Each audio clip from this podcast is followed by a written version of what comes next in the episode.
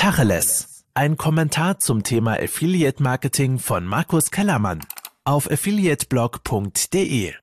Hallo, mein Name ist Markus Kellermann und ich bin Chefredakteur bei affiliateblog.de.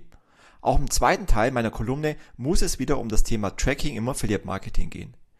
Nicht, weil mir das Thema sonderlich viel Spaß bereitet, sondern weil es immer wieder gesagt werden muss. Wer meine Kolumne kennt, der weiß, dass diese eher visionär ist und zum Teil auch überspitzt zu Diskussionen anregen soll. Doch diese finden nach wie vor nur in Hinterzimmern der sogenannten Affiliate-Experten statt, anstatt produktiv in der Öffentlichkeit, um damit Themen auch voranzutreiben.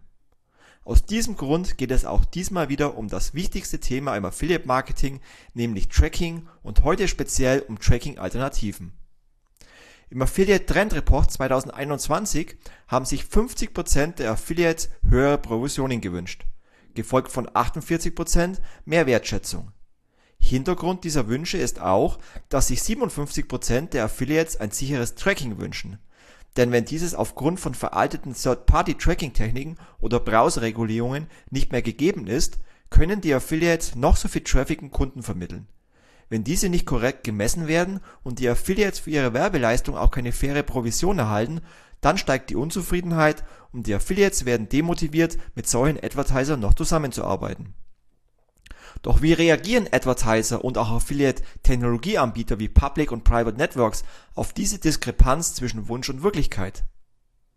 Dass derzeit die Luft dünner wird, zeigt sich unter anderem daran, dass acht deutsche Spitzenverbände der Medien-, Internet- und Werbebranche in der vergangenen Woche Beschwerde beim Bundeskartellamt in Bonn eingereicht haben.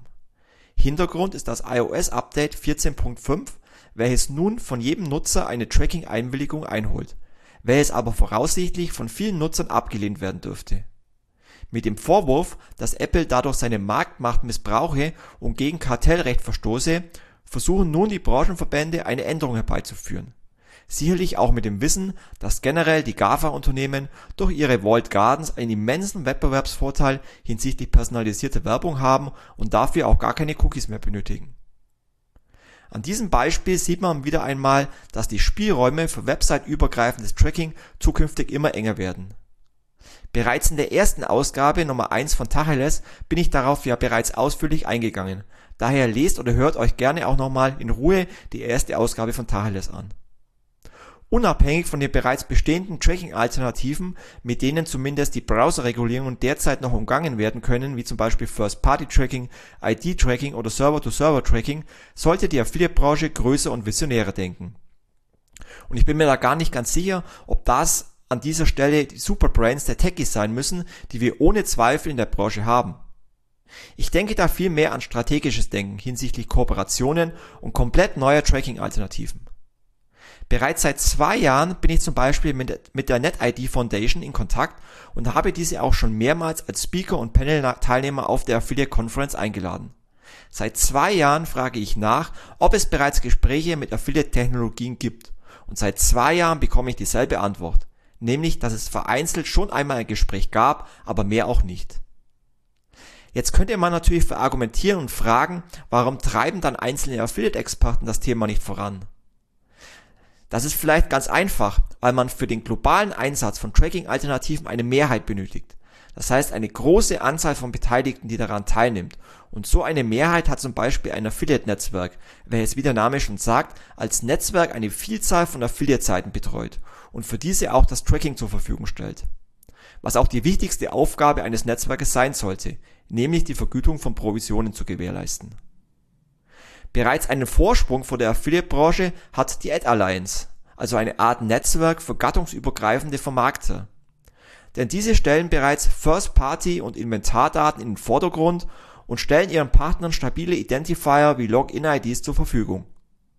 Auch der Vermarkter Pro7 Sat1 bietet mit seinem Registrierungstool 7pass bereits Login-Daten zur Verfügung Bereits über sieben Millionen Nutzer haben sich bereits bei 7pass registriert und der Pool wird ergänzt durch Login-Profile des AdTech-Anbieters edX, Otto und Ströer. Wer in diesem Bereich auch schon sehr weit ist, sind die Online-Anbieter in der Schweiz, einem Land, bei dem sich Deutschland noch einiges abschauen kann. Das dort reichweitenstärkste Portal 20minutes.ch hat vor kurzem einen neuen Member-Bereich gestartet. Der Vorteil für die registrierten Mitglieder ist die Teilnahme an Wettbewerben, Rabattangeboten, exklusiven Inhalten und Kommentarfunktionen. Denn wir brauchen uns nichts vormachen. Es ist sicherlich nicht einfach, den Nutzer zur Registrierung zu begeistern. Also muss man es ihm zum Beispiel durch solche Vorteile schmackhaft machen. 20minutes.ch ist dabei auch Mitglied der Schweizer Digitalallianz TX Group, zu der auch weitere Medienhäuser wie CH Media, NZZ, Ringier, SRG und viele weitere gehören. Und alle verwenden mittlerweile ein gemeinsames Single Sign-On. Alleine bei den Ringier-Titeln haben sich inzwischen 700.000 Nutzerinnen registriert. Das sind immerhin 20% der monatlich aktiven Nutzer. Der Vorteil einer Nutzerregistrierung für das Portal liegt sicherlich natürlich auf der Hand. Durch die aktive Anmeldung können den Nutzerinnen zukünftig auch Werbung ausgespielt werden ohne Cookies.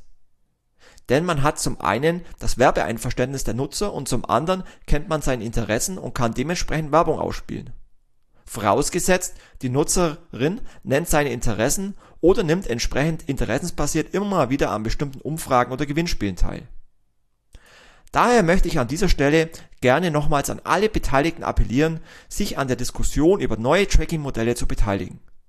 Natürlich ist die Einführung beispielsweise eines Login-Systems ein gewaltiger Eingriff in die Website und auch technisch erst einmal mit einem großen Aufwand verbunden.